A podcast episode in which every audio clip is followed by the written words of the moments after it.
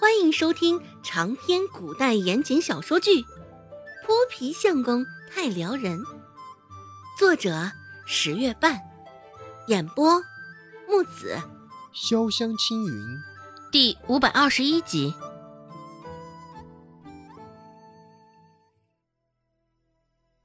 啊，刚刚那个话说的是什么意思啊？啊，周芷。对县令下了毒手，呃，就是啊，呃，这什么意思啊？难不成呃，这东边的河水也不能喝了？究竟还有没有能喝的水呀？我看我今儿个还是不喝水了，这才稳妥一些。仁惠堂现在乱糟糟的，都是议论的声音。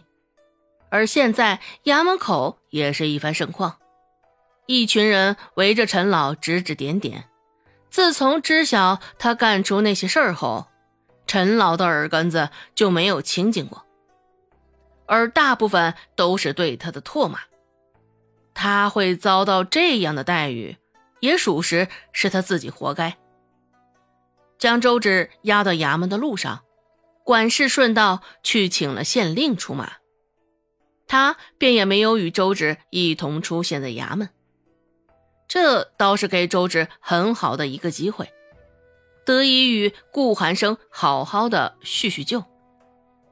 瞧见周芷出现在衙门，还是呈现这种被捆绑的姿态，顾寒生几人也是一阵纳闷，尤其是温志安，张大的嘴巴甚至可以塞得下一个鸡蛋了。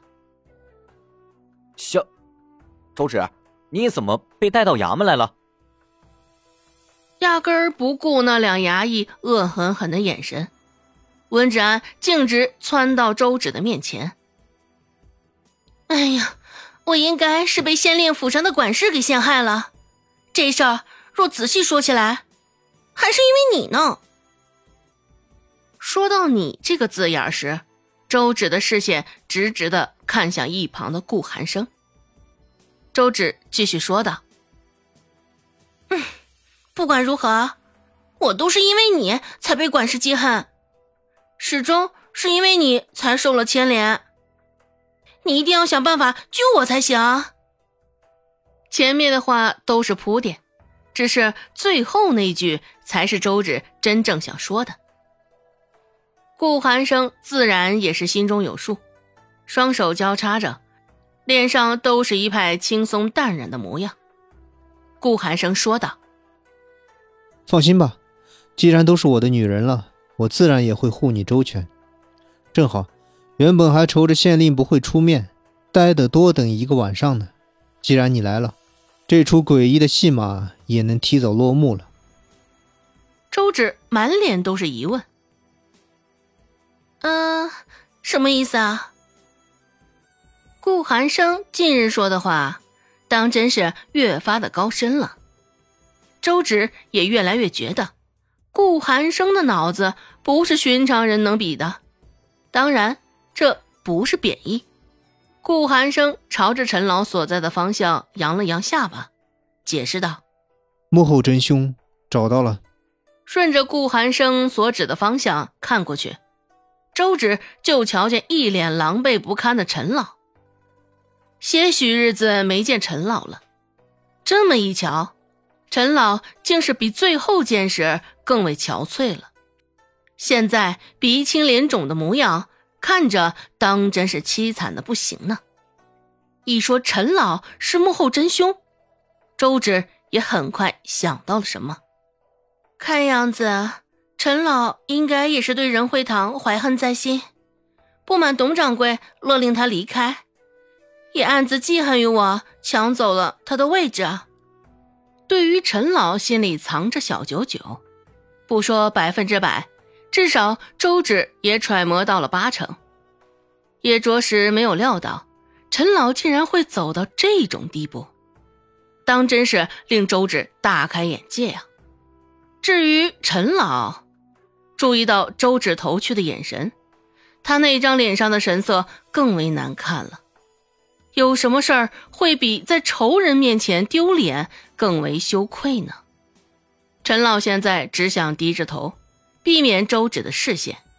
现在，另一边的县令府上，在管事软磨硬泡之下，县令可算是答应了下床去衙门。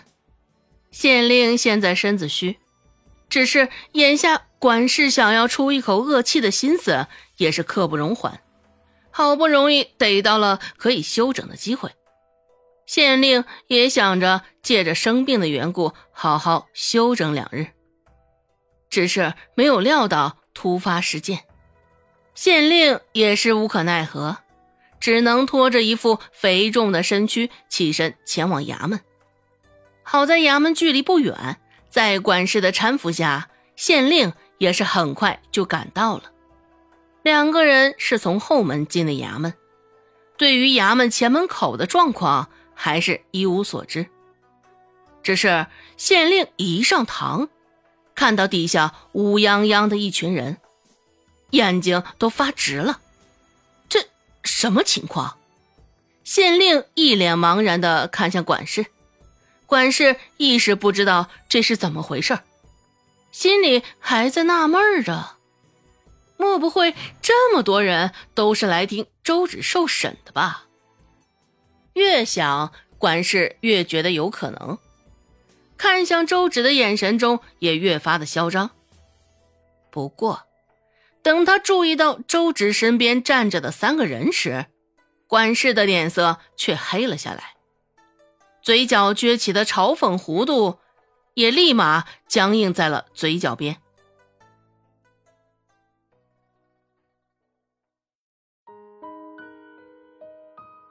本集播讲完毕，感谢您的收听。感兴趣，别忘了加个关注，我在下集等你哦。